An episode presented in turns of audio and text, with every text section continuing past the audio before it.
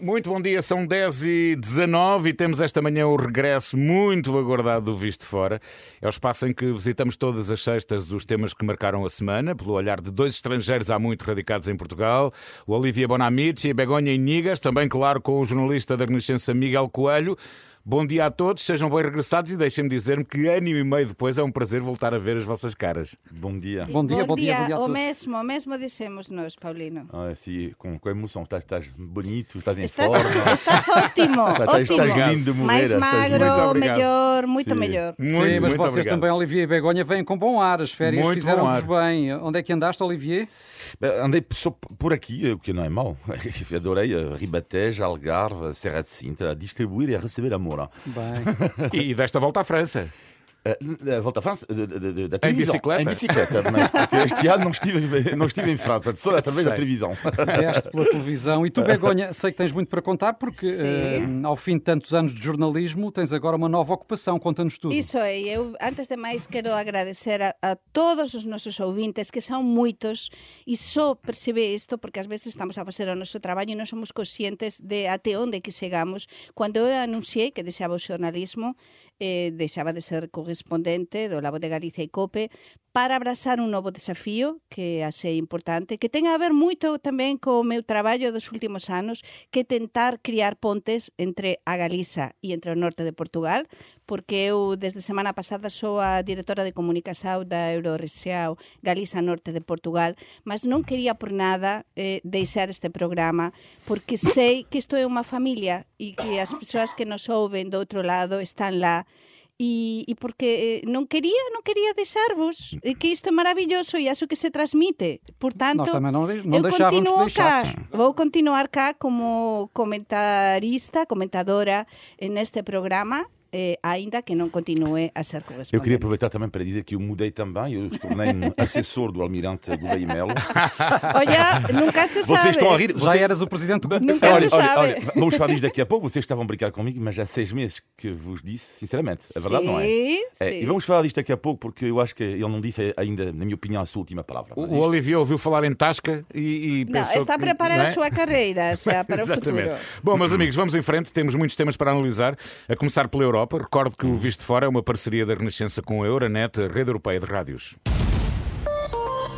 Euronet Plus. E no plano europeu, esta semana fica marcada pelo discurso do Estado da União Europeia, o segundo de Ursula von der Leyen e pela segunda vez dominado pela pandemia. O que é que eh, vos pareceu? A Presidente da Comissão eh, evitou uma série de questões polémicas, preferiu apostar na mensagem positiva, no que correu, apesar de tudo, melhor ao longo deste tempo. Terá exagerado ou era mesmo o que esperavam? Olivier. Eu acho que eh, o que neste discurso o que é que achei super interessante, porque às vezes neste tipo de discurso há muitas banalidades, portanto não, não, não aprendemos nada de, de novo. Eu diria que a, que a grande eh, questão aqui que ela abordou, eh, que para mim é uma, é uma vai ser uma prioridade da, da União Europeia em, em breve, que é a questão da, da soberania europeia. Vimos através do Covid eh, que temos um problema, ou seja, já não temos o guarda-chuva, por assim dizer, americano, eh, temos o regresso dos antigos impérios, por assim dizer, tipo a Rússia e a Turquia, Uh, temos a questão da China e nós falta autonomia à Europa. E ela, quando marca uma cimeira sobre a defesa, a defesa que não faz parte hein, uh, das competências, europeias, uh, a partida, uh, isto é um sinal forte. Uh, e esta questão da soberania europeia vai, e, e vai ser marcante, já é marcante na Alemanha as eleições, e vai ser super marcante também em França nas eleições presidenciais, porque o Covid mostrou que, de facto, falta soberania à União Europeia. Sim, e eh, há um plano também eh, sobre o qual Ursula von der Leyen não se debruçou, que é o das regras orçamentais, que, como sabe, estão suspensas por causa da pandemia, mas mostrou-se confiante num consenso sobre o caminho a seguir, a tempo de 2023. Estará demasiado confiante, Begonha? Eh, eu penso que, que pode ser. Por que non? É eu vin unha Úrsula von der Leyen eh, forte. Acho que neste momento na Europa precisamos eh, dunha lideranza como a dela. É verdade que neste programa temos avaliado o seu percurso, non é? desde que tomou pose. E realmente eu gostei moito porque ela lanzou eh, serie de, de, de palabras que repetiu como uniao, uniao, uniao. Eh, vamos xuntos eh, a, a encarar este desafío, é o que eu resumo, E temos o tema orzamental, é verdade que, que é un tema complicado e de feito pediu a países, aliás, o meu país, España e a Portugal tamén, esas reformas que, que os respectivos gobernos están agora a tentar en materia, por exemplo, de traballo e demais, de cara tamén aos fundos, os próximos fundos comunitarios, non é fácil, mas por que non?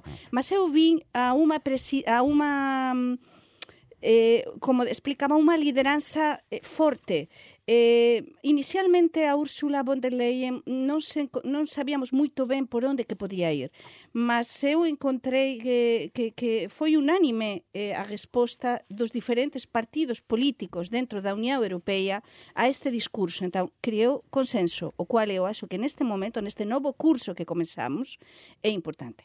E uma das uh, áreas em que Ursula von der Leyen também quer apostar nos próximos anos é uh, a da União ao nível da defesa porque tem sido, como todos sabemos, uma das áreas onde os países europeus não se têm entendido, nem conseguem ter uma voz única, e uh, anunciou uma Cimeira Europeia uh, da Defesa a realizar uh, durante a presidência francesa, a partir de janeiro do próximo ano, e isto foi anunciado, curiosamente, na véspera dos Estados Unidos, Reino Unido e Austrália terem anunciado também um acordo de defesa uhum. entre eles, que apanhou a Europa de surpresa.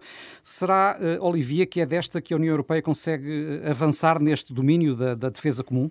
É, é, é, urgente. Eu acho que é urgente. Não sei se vão, vão conseguir. Eh, os meios têm, a capacidade também tem. Resta saber, e isto eu acho que é uma questão mais de vontade política.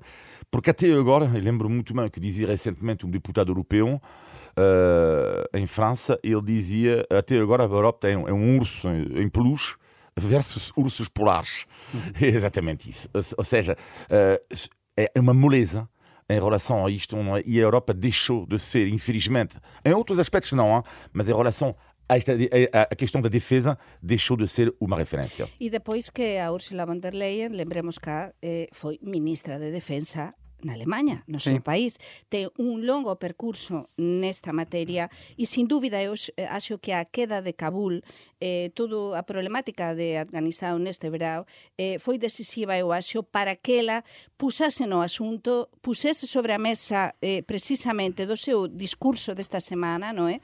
Eh, e dixese, temos de, de, de, de facer algo e eu vi tamén a, un, un, a unha Ursula von der Leyen con unha visão estratégica, que iso é moito importante, o que tantas veces temos falado neste programa Olivier e eu, que faltábanos esa união, ese ir mm, ese encarar eh, eh, esta problemática e sin dúbida eh, ela dixo unha coisa moito importante, sen defensa non há união, é dizer, é precisa criar unha política común en materia de defensa. Que o problema são os nacionalismos e interesses muitas dúvida, vezes divergentes entre dúvida. os próprios Estados muito membros. difícil, é mesmo muito difícil. Uma coisa é o discurso, não é? que podes gostar máis ou menos, outra coisa é que depois se materialize, mas é importante, de feito, ter esta ideia e esta base, não é? esta, esta vontade de fazer alguma coisa. E quanto à pandemia, a vacinação contra a Covid foi naturalmente uma das preocupações levantadas pela Presidente da Comissão Europeia, nomeadamente nos países menos desenvolvidos, e inclusive é também na União Europeia, porque há países mais atrasados do que acontece, por exemplo, aqui em Portugal ou em Espanha, uh, e uh, Ursula chegou mesmo a falar nos receios de uma pandemia de não vacinados. haverá de facto motivos de preocupação da Europa, Olivier? Sim, é evidente que é uma grande questão neste momento, mas estou, estou otimista uh, em relação a isso, porque eu acho que, tendo em conta a taxa de vacinação elevada em muitos países europeus, eu acho que só um cego uh, não ia conseguir ver, de facto, uh, a questão fundamental que é essa, resolver isto. Portanto, estou perfeitamente, sou claramente optimista em relação a esta questão. Sim, sí. E, e, a tua perspectiva, Begoña? Sí, sí, concordo. Neste caso estou na, na, no mesmo aliñada do lado do, do Olivier, porque eu sou optimista, dizer, moitas veces tamén neste programa, nos últimos meses, nos meses de, de pandemia, de, de, de, de fin do, do curso pasado, temos falado moitas veces dos nosos receios eh, a nivel europeo, mas sin dúbida, eh, pouco a pouco, que estou Os negacionismos non vão prevalecer. Eh, eh, os, os negacionismos van prevalecer, sin dúbida, eh, iso é unha coisa que tamén se escapa propiamente por moito que a legislación europea tenta facer algo que vai facer.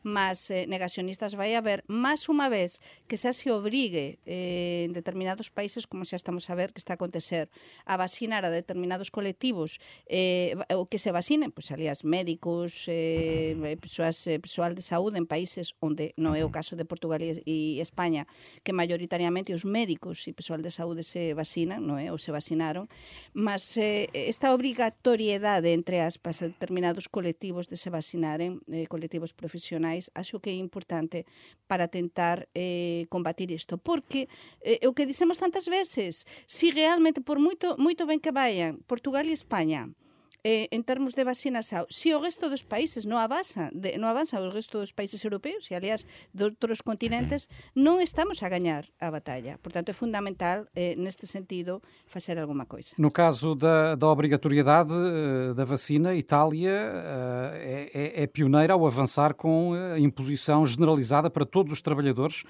já a partir de outubro. Eh, em França, Olivier, eh, ainda só é obrigatória a vacina para os profissionais de saúde e para os profissionais dos lares, não é? Como é que esta norma tem sido eh, implementada e recebida em França? Mas foram 3 mil pessoas uh, uh, suspensos. Uh, recordo que não são, portanto, não há despedimento, mas é uma suspen suspensão do, do, do, do ordenado. mas está a ser bem recebido pela população francesa porque de facto, eh, vamos falar daqui a pouco da vacinação em Portugal, mas uh, a, taxa de vacinação em França é inferior à taxa de vacinação em Espanha e a português. No entanto, não é assim tão mal como isto. É superior, por exemplo, a de Israel, dos Estados Unidos e do Reino Unido, o que para Macron não deixa de ser uma pequena vitória, tendo em conta a mentalidade anti-vacina dos franceses. Portanto, ele conseguiu dar a volta uh, a isso e, de facto, uma aceitação, está, cada vez mais aceitação uh, sobre a, a, política de vacinação da, da, da, do governo francês. Mas aí também, uh, naturalmente, uh, um pouco também à semelhança do que se passa cá em Portugal, a eficácia das vacinas e a forma como a pandemia progressivamente é controlada com o grande contributo da vacinação é, é, é, no fundo, a melhor campanha que se pode fazer a favor das vacinas. Sim. Sim, sim, sem dúvida. Sim. Em Espanha, Begonha, alguma perspectiva de vir a ser imposta ainda assim a vacinação, pelo menos em alguns setores de atividade, ou está completamente fora de causa? É, é que está fora de causa, acho que como acontece en Portugal, é dizer, pode ser en algúns sectores, sí que se falou, eh, como temos explicado que tamén España temos 17 comunidades autónomas, cada comunidade autónoma ten descentralizado eh, en materia de, de saúde determinados aspectos, non é?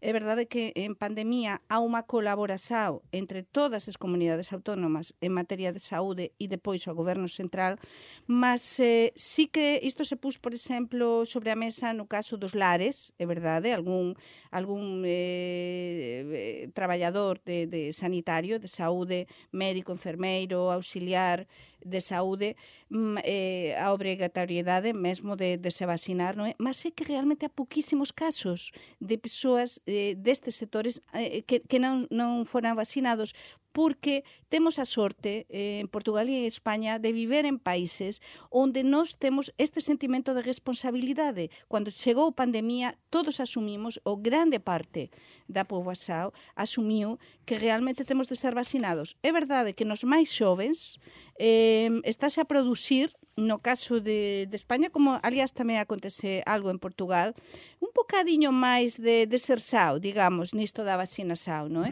Mas dentro do que son os colectivos profesionais, penso que non se está a pensar en nada específico porque non foi realmente eh, necesario. Si que hai empresas, efectivamente, que cuando os traballadores puntuais non son, por exemplo, non se vacinaran, se callar non poden ter direito por exemplo, a determinadas coisas, eh? por exemplo, como voltar eh, ao traballo presencial. Iso sí que há empresas e multinacionais sediadas en España que están a, a facer o mesmo que se faz, por exemplo, nos Estados Unidos e demais, que é obrigar aos traballadores que queren voltar ao traballo presencial, depois do teletraballo, a ter o certificado o é de, de vacinação. Sim, sim. Muito bem, recordo uh, que estamos no Visto de Fora com Olivier Bonamici e a Begonha Inigas. Uh, é um programa em parceria com a Euronet, a Rede Europeia de Rádios. Euronet Plus. E por cá estamos a caminho de uma nova fase com medidas menos restritivas, agora que estamos prestes a atingir a meta dos 85% vacinados contra a Covid-19. Ontem tivemos mais uma reunião de peritos no Infarmed. Daquilo que ouviram, eh, o que é que eh, vos parece? Há condições para a tão esperada libertação ou vamos ter de ir com eh, prudência ainda e manter restrições? Olivier. Bem, eu acho que, para responder rapidamente a isso, eu acho que pode ser as duas, as duas coisas. Ou seja, pode haver prudência e manter ainda algumas restrições e, ao mesmo tempo, a caminho, a caminho da esperada libertação. Agora, é evidente que se, se falarmos da libertação total, que é tirar a máscara no interior, não sei o que, isto é fora de questão, isto é evidente. Agora, como é, é evidente também, tendo em conta os números uh, que estão a cair uh, a pico, é evidente que o país tem que ser libertado ao pouco para libertar a economia, que é fundamental, não é libertar a economia além da saúde mental, porque de facto estamos a recuperar aos poucos a nossa saúde mental também.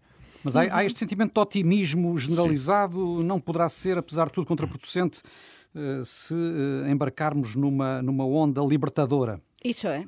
Sí, é o receio que eu teño, sin dúbida, porque xa sabemos que un optimismo mm, excesivo, excesivo non vai ou non leva a niño lado. E dizer, nesta pandemia temos tido de todo, e máis en Portugal. Comezamos moito ben, depois temos tido picos, ao contrario do que acontecía nos outros países, con outro ritmo diferente, cando os outros mm. estaban mal, nos estábamos ben en Portugal, cando os outros países ían mellor, en Portugal pasamos eh, eh, precisamente a comezo deste ano o peor momento da pandemia, e é verdade que eu estaba a preparar o programa e a ler con bastante atensao as informações e deste esta reunión, aliás, eh, dos, eh, de, de, dos peritos, E, e vexo unha coisa que me preocupa. E é sin dúbida que todos coinciden e que digamos que temos temos conseguido ou estamos perto de conseguir esta inmunidade de grupo da que tanto se falou nos últimos meses, 85% de persoas vacinadas, mas a, atenção, non sabemos o tempo que teremos inmunidade. E dizer, se está a falar da terceira dose da vacina en todos os países, mas tamén en Portugal, porque non sabemos se esta inmunidade eh, chegará o Natal. Portanto, se vai ser preciso eh, vacinar eh, da terceira dose, eh, receber todos a terceira dose, antes do Natal, no mês de dezembro, começar a receber precisamente para tentar evitar... É caso eh, para dizer, logo se vê, não é? O que era fundamental mesmo era atingir estes números por, tão elevados por isso, de vacinação. excessiva, eh, excessivo otimismo. É verdade que, que todos estavam com o ar un ar descontraído, moito máis descontraído, a ministra de Saúde, o, eh, o, o grande eh, a persoa que admira, almirante. o almirante, eh, como dice Olivier. É um conflito de interesses aqui com Olivier. Mas, mas eh, o primeiro-ministro, o presidente da República, mas temos de ter muito cuidado. Mas em relação à vacinação e, e ao êxito dos números em Portugal, que é do, dos países do mundo com maior taxa de população vacinada, uh, surpreendeu-te de alguma forma, Olivier, apesar de tudo? Uh, não, eu diria que. Porquê? Porque os portugueses, de uma forma geral, respeitam imensas regras, não é? Costumo dizer que é a questão do autocarro. Sim. O autocarro tem uma fila em Portugal, não é? tu não vais roubar o lugar ao outro. Não? Portanto, é sempre o respeito absoluto das regras do jogo. E vimos no confinamento. Os portugueses respeitaram, mas claramente, a questão do confinamento. Portanto, é isso, não me surpreendeu. Por um lado, por causa disto, da mentalidade dos portugueses. Isso Segundo é. ponto, ponto, é o trabalho do, do almirante uh, Gouveia Mel. Um, e a este propósito, porque tem que analisar isto porque nós não tivemos uh, programas desde então. Ele diz que não está interessado na política. O problema para mim é que ao dizer isto, ao dizer isto, uh, vai criar ainda mais expectativas. Porque Mas ele diz isso porque lhe perguntam, não é? Eu, eu sei, não é, uma, não é nada uma crítica, pelo contrário. Não é isso que estou a dizer. Estou a dizer que, ao dizer ele, uh, não estou interessado na política, e ele diz: Pronto, eu acho que há pessoas que fazem melhor o trabalho, sei que mais, só que a maioria das pessoas acha exatamente o contrário. Ou seja, as pessoas estão um pouco fartos, as pessoas não são pragmáticas. Conheço muitas pessoas à minha, à minha, à minha volta que disse, me disseram: se ele se apresenta, eu voto nele por uma razão é que já estou farta de um clube, como fosse um clube de futebol, o PS, o PSD, o Chega, o Partido Comunista, o Banco da Esquerda. Ou seja, ele mostrou o pragmatismo na vacinação, que é, perante um problema A, eu resolvo de tal forma. Se isso aplicar um dia a saúde, a educação, a economia, sem pragmatismo ideológico, eu acho que temos já se criar um novo caminho. Portanto, só para concluir, eu acho que ele, ao dizer isto, vai criar ainda mais expectativas, porque sim, Almirante Gouveia por causa do seu extraordinário trabalho, as pessoas cada vez mais pensam que o senhor, ou então pessoas com o seu perfil, têm uma chave para o futuro do país. No, e que ele fez un, un ótimo traballo. Eh, ele, como, eh, t- tiñan de ver os nosos ouvintes, a Olivier, eu estou a adorar estar cá no estudio con o Paulino e Olivier, porque ele, ele mm, além de vocalizar moito ben, ele é unha persoa moito sexual. Então estaba a falar do almirante e estaba ele lá a Mas ele escrever. entusiasma-se em especial com o Entusiasma-se, é maravilloso. E tentamos transmitir isto. Acho que xa se transmite. Mas concordo co ele, realmente. Ele, cuando cando asumiu esta responsabilidade, a vacinación non estaba a correr ben en Portugal, mm. e é verdade os feitos, nós estamos a analizar, a tentar avaliar, e foi un suceso. E da parte española que preguntabas, de, de, de, no caso tamén de, en comparación con outros países, non é? Eh? De Portugal, o suceso, eu penso unha das coisas que máis me, me faz eh, me sentir aínda máis transfronteriza realmente o que sempre sempre teño dito neste programa, non é? Non teño mudado de pele eh, con este meu novo desafío profesional, é precisamente que do outro lado da fronteira na Galiza é a mesma coisa. As persoas son super respetuosas con o tema da vacinação. Por tanto, a un lado e outro da fronteira temos feito o traballo de casa moito ben, mas mas eh, que vai acontecer a partir de agora com a pandemia? Com as novas variantes? Sim. Ah, isso já é outro Deixamos tema. para o futuro e para, para futuros vistos de fora também. Esperemos não, não, não, não vir ter a, documentar futuramente qualquer nova variante. Mas Oxalá. eh, deixa-me perguntar-vos também sobre eh, os, os negacionismos que, apesar de, de serem eh, residuais, eh, também existem em Portugal. Aliás, tivemos nas últimas semanas pelo menos dois protestos com alguma violência. O primeiro, aqueles insultos ao coordenador da Task Force, que passou a ter segurança pessoal, inclusive, e mais recentemente eh, um ataque, acho que podemos chamar-lhe mesmo assim, ao Presidente da Assembleia da República. Eh, Haverá, Olivier, o risco de uma, uma escalada nestes protestos, apesar do pouco peso dos negacionistas em Portugal? Eu acho que não. Eh, eu acho que não, mas temos, claro, ter, ter, ter algum cuidado, não é? As autoridades têm que ter cuidado. O que é preocupante nisto é o aumento de negacionistas que há, não só em relação às vacinas, mas em relação a tudo. Eu vou dar um exemplo, que não tem nada a ver com a vacina, que tem a ver com os atentados do dia 11 de setembro. Recentemente estive na esplanada do café, eh, na minha zona, em Almada, e depois há um senhor que fala comigo, e estava a falar do 11 de setembro, e estou a perceber que eu estou perante um negacionista. Bom, então eu digo a ele, não é claro, são os americanos, não é que fizeram os atentados, eu a gozar com ele, não é? E ele disse, claro, claro. Ah, depois ele disse uma coisa extraordinária, ah, disse, sim, porque os pilotos não, não há prova nenhuma que eles morreram. Não há prova nenhuma que eles morreram. Só que o problema de negacionismo que é extraordinário é que nós temos que dar a prova. Ora, é evidente, qual é a prova que eu tenho com ele que os pilotos morreram? Quer dizer, qual é a prova concreta que eu tenho? Não tenho um passo digital para mostrar que os pilotos do- dos aviões morreram. E é tudo em relação a isto, tudo. E questionar tudo. Porquê? Porque é mais, de uma certa forma, é mais interessante. Por exemplo, ac- não acreditar na versão oficial não tem piada. Agora, quando tu vais tu próprio negar a história, é se calhar muito mais entusiasmante. Estamos perante um fenómeno que não é só português, mas é um fenómeno mundial. Sim, e- mas também que não é de hoje, já houve negacionismos eh, de outra natureza sempre ao longo da história. Eh, As autoridades portuguesas, Begonha, não querem valorizar muito estes incidentes e Marcelo Rebelo de Sousa até disse que, que pode ser contraproducente eh, dar-lhes demasiado destaque. Será assim ou haverá riscos se não forem devidamente atalhados a tempo? Eu tamén non, ve, non vexo o maior problema. Portugal é un país segurísimo eh, que ten unha seguranza a nivel de, de rúa, non é? Para de cualidade de vida, se comparamos, aliás, con a España ou con a França, non é? E xa nin digamos con outros países que, que, te, que teñen pouquísima seguranza. Mas eh, eu non, non dou maior importancia. Eu poño un exemplo. Eh, teño unha grande amiga de Madrid que está estes días cá e ontem enviábame un, un WhatsApp e me dixía, oye, Begoña, Enviava o quê? un WhatsApp, eh, ela, Ah, un WhatsApp, a, a sim, me sim, dizer, Begoña, eh, sabes que estive nun restaurante xunto do Palacio de Belén, en Lisboa, eh, a almorzar quase, quase nunha mesa próxima ao presidente da República de Portugal, e dizer, isto en España sería impensável, e dizer o feito de que a segunda autoridade do Estado, como é o Ferro Rodríguez, o presidente da Asamblea da República, vaya con a súa muller a almorzar no restaurante un sábado, non é? Sin seguranza que non saibamos, depois se apareceu a seguranza, eh, e que aconteceu isto, mas non é habitual. Sim, é uma É dizer, exposição eh, non há- muito os rara noutros países. Isso é, em Espanha seria Deixem-me impensável deixem mesmo. perguntar-lhes ainda eh, sobre um ponto que tem a ver com eh, o arranque do ano letivo. Hum. Eh, hoje é, aliás, o último dia para o início das aulas. Estarão criadas, na vossa opinião, eh, Olivier, as condições para um, um- ano escolar mais normal? Pá, tenho muito medo em relação a. Enquanto não sou, sou otimista em relação à tua última pergunta, Uh, sou pessimista em relação a isso. Eu acho, assim, e todos os anos, quando arrancamos o programa, há sempre esta pergunta, não é? Portanto, em setembro, uh, ano escolar. Claro. É uh, para já mantenho a minha, não entendo como é que é possível. É por isso que eu preciso, é, quando eu digo que é preciso mais governo Mel em Portugal, pessoas como eu, é exatamente isso. Como é que é possível que em Portugal as crianças não saibam uma semana antes, ou 15 dias antes, quando é que recomeça as aulas? Isto é inacreditável. Isso já não tem a ver com a pandemia. Não, não mas a dizer isto. Não estou, não a dizer isto. Eu não estou a dizer isto. Sim, isto sim, é estou, inacreditável. Estou a sublinhar que já não tem a ver com a pandemia, é uma questão da organização exatamente, crónica. Exatamente. Mas isto é inacreditável. Segundo ponto, a ver com a pandemia. Então, durante, durante um ano, não tiveram aulas presenciais. Muitos deles, no caso do meu filho, imagino os vossos também. Bom, então, lá no início do ano escolar, já começa a haver uh, professores que, no caso da escola do meu filho, vou dar um exemplo. Há um professor que é membro de um partido político, pouco importa o qual, porque isto aqui não, não é muito interessante neste caso, ele vai faltar às aulas porque, por causa de comícios de, das eleições.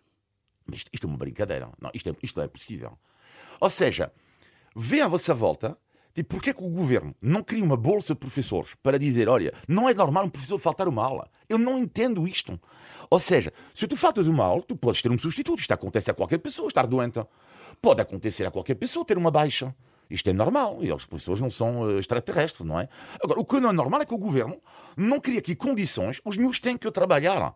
E depois a apresentação na quinta-feira, o regresso à sexta-feira, e depois eles vão falar, depois já estamos no final de setembro, em novembro já estão de férias, e depois é bom dia, professor, boa tarde, professor, vamos falar de si, não sei o que mais. A apresentação dura uma semana, depois já estão de férias, eu, depois estão três meses de férias no verão, eu admito que este sistema não o entendo. Non o entendo. Begoña. Mas, Temos que avanzar. Eh, eu non posso neste sentido criticar os meus fillos van ao Instituto Español de Lisboa, como saben todos os nosos ouvintes, e entón eh, comenzou normalmente o ano lectivo sin ningún tipo de problemas, eh, como explica Olivier. Por tanto, non posso dizer nada. Mas si, para mí é unha coisa preocupante con isto da volta á normalidade depois da pandemia, do começo de, do novo ano lectivo, que ten a ver con o ATEL, o SATEL, sobre todo nos colexios, nas escolas públicas portuguesas, porque precisamente isto de desfasar ou de, de dividir as, eh, os propios alumnos para entraren, saíren a diferentes horas en, eh, por causa tamén da pandemia, da seguranza frente a COVID,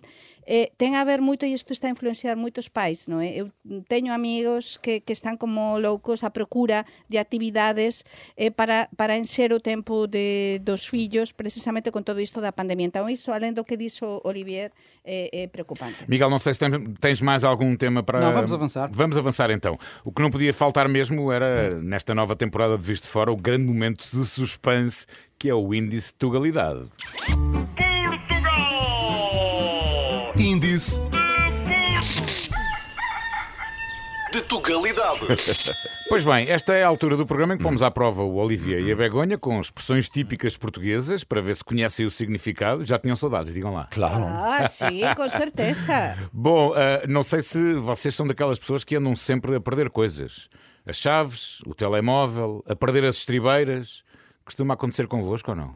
As estribeiras? Sim. Essa é a palavra. Ah, ela sabe. As estribeiras, é, as estribos... Deixa eu ver se, se, se, se Não, não, não, não, não, sabe. não, não. Non sabes, No. non sabes. Non, non As sei. estribeiras é, é perder os estribos e perder os nervos, perder un bocado, non é a calma. É, Exato, sim, é Sim, mais perder perder a calma do que perder os é nervos. É, é, é os nervos virem à flor da pele. Exatamente, non sei, en español dicimos perder os nervos que Eu tipo não sei. quando Ah, perder os nervos. ficas muito Às vezes nervado. acontece às vezes a ti ou não? Perder os as tribeiras.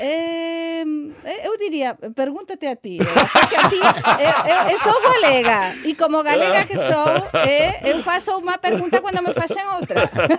Olha, eu, eu devo dizer, eu conheço pessoas que é muito raro perderem as estribeiras, mas quando perdem eu fico com tanto medo. Sim, mas a, a Begonha de facto está, está bem informada porque as estribeiras vêm da equitação, não é? São um tipo de Sim, estribos, sim, a Exatamente. peça sim. onde o cavaleiro apoia o pé. E claro, se o pé sair do estribo é muito fácil perder o Não controle porquê, do cavalo, eu- não é? eu- ou cair eu- ao chão. Daí a eu- expressão perder as as estribeiras. Eu tenho um palpite que o Miguel, quando perde as tribeiras com os filhos, deve ser terrível. Não sei porquê. Ui, ui, ui, ui. Eu nem quero saber. nem quero saber. Bom, Sou muito paciente. Enfim, enfim, Avancemos, Miguel. Melhor não falar Um pai disso. extremoso. Avancemos. Índice De De Tugalidade. Isso não sei se foi de eu ter regressado hoje, ano e meio depois, com, estar aqui presencialmente convosco, mas isto passou no instantinho. Faltam 12 minutos para as 11. Antes de fecharmos, temos como sempre o positivo e o negativo da semana, na opinião dos nossos comentadores. Começamos por ti, Begonha, vamos ao negativo. Pois para mí o negativo ten a ver con algo que falábamos a un momento, é precisamente ese descontrolo que há, que eu coñezo varios casos, no caso dos ATL eh, nas escolas, non é? Eh, portuguesas, e esta desorganización entre aspas que ten condicionado moito a volta á normalidade de moitas familias, non é? E a procura tamén de actividades paralelas ou alternativas para poder pôr os fillos eh, enquanto os pais están a traballar e aínda non está moito ben organizado este tema. Sin dúbida, isto nos condiciona moito, non é? No que é o día a día e a vida familiar.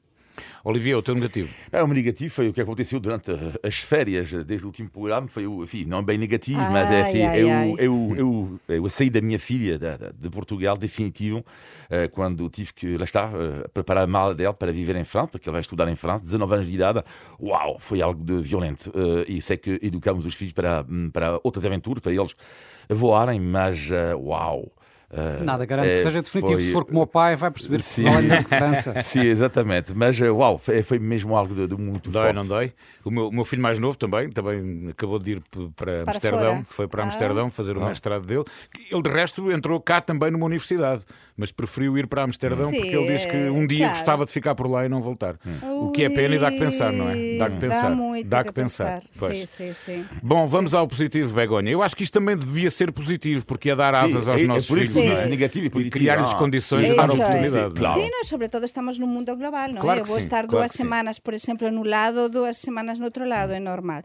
Mas para mí o positivo é voltar, voltar a casa. Esta, a Renacença é a miña casa. Voltar a ver ao Paulino, voltar a ver ao Olivier, ao, ao Miguel, que non temos no, no estudio cá, mas está no outro. Voltar a ver a todos os colegas e sentir, eh, sobre todo, o cariño dos ouvintes da Renacença cando eu, insisto, anunciei que deixaba de ser correspondente. Moitos pensaban que eu non ia continuar neste programa. Recibín inúmeras, inúmeras mensaxes que me fixeran xorar. Algúmas delas me fixeran xorar de agradecimento. Por tanto, eu tiña de continuar cá e vou, prometo que vou facer o posible por estar cá e por, mm, por apoiar e por dar este o meu contributo de galega E nós criamos aqui, transfronteiriça. criamos aqui uma task force para que tu continues. O teu positivo, Olivier. Epá, por acaso eu tinha dois, porque, porque eu sabia, só vou dar um, porque eu, eu, eu pensei, se calhar Begonha vai dizer isto, eh, o positivo, e era isso por causa de vocês, Como o regresso. E portanto vou escolher o segundo, não é claro, porque sabia que. eh, Plano B. O plano B, eh, que é uma, hum, para, sobre a Portugalidade, o que é que eu acho este, este país. eh, que é uma história que me aconteceu esta semana, assim, inacreditável, que é, às vezes tem ataques do leitão, e, portanto, o ataque do leitão Ataques do leitão. significa- Espera, o que é isso, O ataques ataque do do leitão, tu, isto está no sangue, eh, significa que tu queres absolutamente, às 11 da manhã, encontrar qualquer sítio que seja para comer leitão. Eu ataco leitão, pronto, ataco. às vezes tem ataques de leitão. Bom, eh, e fa- tu acabas de fazer uma hora de estrada, quer comer o meu leitão. Bom, Portanto, então, é tipo, solta o porquinho. Exatamente. E tem, e tem um ataque de leitão às 11. Ataque de leitão e, às 11 é muito então, bom. às 11 da manhã, tem ataque de leitão, faço uma hora de carro, não sei o que mais, op, ok, encontro, está fechado. Ai. E há um homem à minha frente, 40 anos mais ou menos, para o carro à minha frente, também ele fechado. Ai. E, e, e, e- digo, onde é que é? Há um outro, e há um outro 500 metros, ele bate-me no carro. Ai, bate-me no carro, mas bom, bom. E digo, pá, vamos assinar. a coisa. E digo, pá, não é preciso. Ele diz, não é preciso? Não, não é preciso. Olha, você já viu o estado do meu carro? Toda a gente bate em mim. É, é, é, e ele diz, mas não é preciso, é sério? Não, pá, amigo, pá, não, boa. Uau. E, coincidência, depois coincidência, não, depois encontramos ele numa mesa diferente e eu noutra mesa para comer leitão. no Para comer o leitão. Mas ele, numa mesa, mesa diferente, ele com os colegas de trabalho e eu sozinho, para um ataque de leitão. No fim, ele vai-se embora, não sei mais. Eu fico, claro, reforço de leitão, reforço, reforço. Op, eu vou pagar a conta. E quando vou pagar a conta, Estava a empregada convidado. Não, a empregada disse-me, já está pago. Ah, Bela história. maravilha. Olha, Ou seja, mas que Ou maravilha. seja, bom. quando damos o outro, quando damos o outro, recebemos sempre, podem bater à vontade Mas do é meu verdade. carro, podem bater A à vontade do meu carro, a desde que gastronomia Mas é verdade. Que grande que exemplo. que é o gostamos. velho truque Que que, grande tu exemplo. recorres, não é? Habitualmente, Olha, Miguel, com o carro velho e batido. Antes que dê um ataque de é leitão, antes que dê um ataque de leitão ao, ao Olivier, vamos Está quase, terminar o visto 11. Todas as semanas conversamos sobre a Europa, Portugal e os portugueses. Podem enviar comentários e sugestões para vistofora.rr.pt. Olivier Begonha, foi muito bom voltar Bom, a ver-vos. Miguel, um grande abraço. E já sabe, Um abraço. à sexta-feira é sempre assim na Renascença. Bom fim de semana. Bom fim de semana.